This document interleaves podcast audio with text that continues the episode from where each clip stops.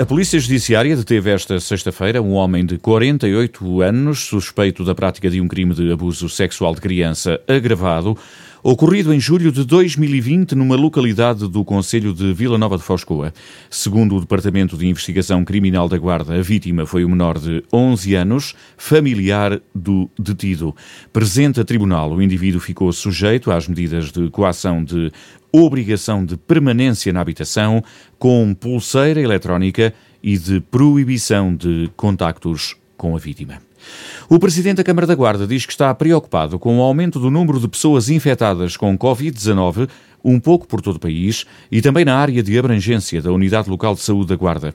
Os números até podem parecer baixos em relação a um passado recente, mas houve de facto uma subida nos últimos tempos, nomeadamente em pessoas mais novas. Carlos Chaves Monteiro desconhece as causas reais deste aumento e vai pedir informações ao LS para tentar perceber se é importante aplicar algumas medidas mais restritivas e se essas restrições devem ou não ser implementadas desde já. Este aumento de casos leva a que eh, nós fiquemos eh, preocupados. Não tenho ainda as causas pelas quais se justifica este aumento de casos. Considero que somos uma população responsável, acreditamos que eh, devemos manter todos estes hábitos novos de vida, de, de higiene, de, de salubridade e de respeito da saúde de cada um, mas também irei falar com as autoridades de saúde com o LS também para eh, tentar perceber quais as razões que estão subjacentes a este eh, aumento de casos, eh, porque, em primeiro lugar, é a saúde que nos deve também dizer como é que esta situação acontece, dentro do grau de probabilidade que é possível definir, e o município poder usar também dos meios que tem ao seu alcance para, em conjunto com as diversas entidades, também debelar exatamente na sua capacidade de intervenção este aumento de casos.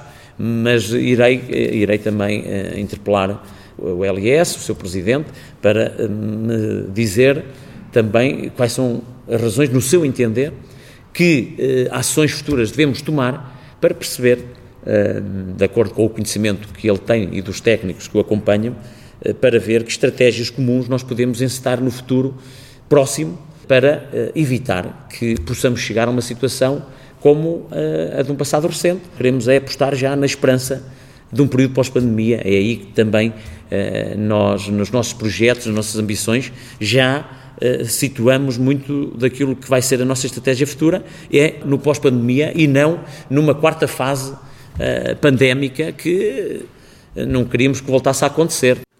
O autarca quer saber, junto da ULS da Guarda, se é necessário aplicar mais medidas restritivas. Carlos Chaves Monteiro deixa entender que, tendo em conta o passado recente, mais vale prevenir do que remediar. A Escola Secundária de Pinhel é o estabelecimento de ensino com melhor classificação do Distrito da Guarda no ranking de escolas divulgado há dias pelo Jornal Público. No universo de 13 escolas distritais, o pódio é ocupado pelo estabelecimento pinhelense, Segue-se a Escola Básica e Secundária da Sé, na Cidade da Guarda, e em terceiro lugar a Escola Básica e Secundária Padre José Augusto da Fonseca, em Aguiar da Beira. José Vaz, diretor do Agrupamento de Escolas de Pinhel, diz que esta classificação é o resultado do trabalho de equipa desenvolvido internamente nos últimos anos, com a ajuda do município e da comunidade em geral ensino à distância fomos nos preparando. Os resultados não aparecem por acaso. Nós temos trabalho também nessa área da, da informática, também estamos bem, vamos nos equipando, nós temos cursos profissionais na área da multimédia, vamos nos equipando internamente, temos um excelente grupo de informática que são inexcedíveis. Depois, há que dizê-lo também, isto não resulta só da escola, isto resulta de uma dinâmica uh, da comunidade pinguelense. É? A, escola, a nossa escola, para lá dos excelentes profissionais de educação que nós temos, para lá do excelente ambiente escolar que, que, que existe nesta escola, onde, enfim, de uma forma global, praticamente somos felizes no que fazemos, quer professores, quer profissionais, quer funcionários, quer, quer alunos. Eh, depois, ainda porque os nossos alunos também são muito aplicados e adoram a escola. E depois, porque a escola, connosco, e estamos a falar de uma década sensivelmente de trabalho, de orientação e de gestão e de liderança, a escola abriu-se à comunidade. A escola, a comunidade entra diariamente pela escola adentro e a escola vai lá para fora também. Digamos que as grades só existem para separar o espaço físico, não mais do que isso. Toda a comunidade pinelense, as empresas privadas, as instituições, trabalham diariamente, cooperam diariamente com a escola e a escola com eles. Depois temos o parceiro número um, que é o município de Pinhel, que, na pessoa do, do, seu presidente, o executivo da Câmara Municipal de Pinhel, eh, como eu lhe costumo dizer e dizer publicamente, e porque é verdade, naquele executivo respira-se educação. Eh, é prioritária a educação no Conselho. Percebe-se que o desenvolvimento do Conselho tem que passar claramente por uma, por uma melhoria da, das condições do ensino-aprendizagem. Isto tem acontecido. José Vaz diz que a escola vai continuar a trabalhar para manter estes resultados. Nós tentamos eh, melhorar, independentemente dos resultados do ranking, se nós tentamos melhorar-nos, nós tentamos superar-nos, digamos, de alguma forma.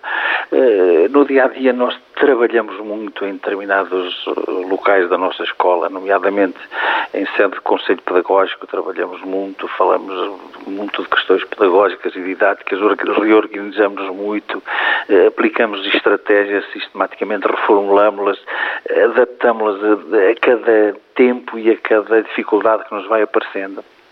E, e, tudo isso eh, fazemos reflexões permanentes sobre o que acontece, projetamos futuro, eh, aceitamos colaborar com outros, eh, aprendemos com as inovações que vamos conhecendo e depois tentamos replicá-las com algum dado pessoal nosso, como é, como é normal, e pronto, e, e tudo isso vai resultando. E, e naturalmente os resultados estão à vista. A Escola Secundária de Pinhel ficou em primeiro lugar no ranking distrital, com uma média de 14,22% nos exames nacionais. A classificação das escolas foi feita com base nas notas dos exames do ano passado, mas também teve em conta o contexto socioeconómico de cada estabelecimento de ensino. O despedimento coletivo, que abrange 95 trabalhadores na multinacional Dura Automotive, em Vila Cortês do Mondego, foi um dos assuntos abordados no programa da rádio Frente a Frente esta quinta-feira. Os dois comentadores do programa deixaram entender que é praticamente inevitável a concretização desta medida por parte dos acionistas da empresa. No entanto, para Ricardo Neves de Souza, o impacto pode ser de alguma forma minimizado pelo facto da maioria dos trabalhadores que vão ser despedidos poderem ser absorvidos pelas outras empresas do mesmo ramo de atividade que estão a laborar na cidade da Guarda. E depois também o facto da Dura não fechar as portas em definitivo, pelo menos aparentemente. Há aqui uma situação que de algum modo me dá uma esperança, que é o seguinte: efetivamente, ao que parece, a fábrica da Guarda vai continuar a laborar com cerca de 50 a 60 uh, colaboradores. Houve uh, aqui, nestes últimos meses, uh, alguma apreensão por parte de clientes da Dura.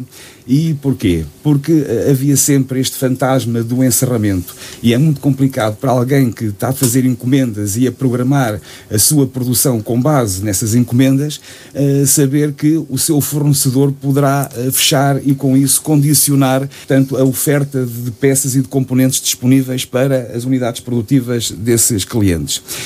Havendo uma certeza que a fábrica fica e que, embora com uma elaboração mais reduzida em termos de recursos humanos, mas que continua a produzir, isso pode dar alguma esperança e alguma consistência aos clientes no sentido de manterem algumas encomendas e, com isso, eh, conseguirem de algum modo eh, manter à tona da água, digamos assim, a fábrica da Dura.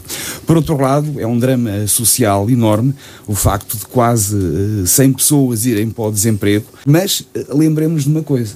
Neste momento na Guarda, felizmente, temos duas outras unidades produtivas do mesmo ramo, do ramo automóvel, designadamente a Coffee Cab e, uh, e a Sodécia, que uh, estão, e a ACI, e a mas efetivamente essas três unidades estão a ampliar a, a sua, a sua produção e é natural que absorvam esse, esses recursos humanos, até porque são recursos humanos com experiência, qualificados, que certamente uh, irão ter lugar nessas unidades produtivas.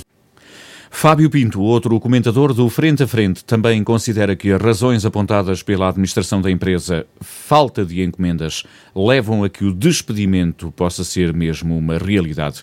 E este desfecho terá um forte impacto na vida económica e social de algumas famílias. Não havendo essa produção, não havendo esse nível de encomendas que justifique a manutenção destes postos de trabalho, parece-me um pouco inevitável este, este desfecho, embora tenha havido sempre esse acompanhamento da parte do governo em tentar mobilizar, sensibilizar a empresa norte-americana em Washington, no sentido de dar-lhe conta de tudo aquilo que estaria em causa com esta decisão.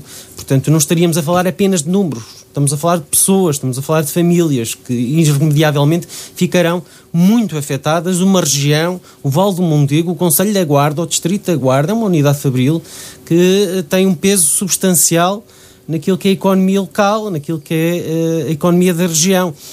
Agora, se a opção será inevitavelmente hum, a confirmar-se eh, a aposta em tentar manter-se à tona da água ainda no carregado, é uma decisão que apenas vinculará a empresa e porque se existem aqui condições mais atrativas, como disse, a nível fiscal, e a empresa mesmo assim opta por não querer manter o mesmo número de postos de trabalho aqui, resta perceber o porquê, então, inevitavelmente, essa decisão e também eh, perceber que, de facto, não é porque estão a apostar mais em maior número de postos de trabalho no carregado do que na guarda, isso não garante a sustentabilidade da própria empresa.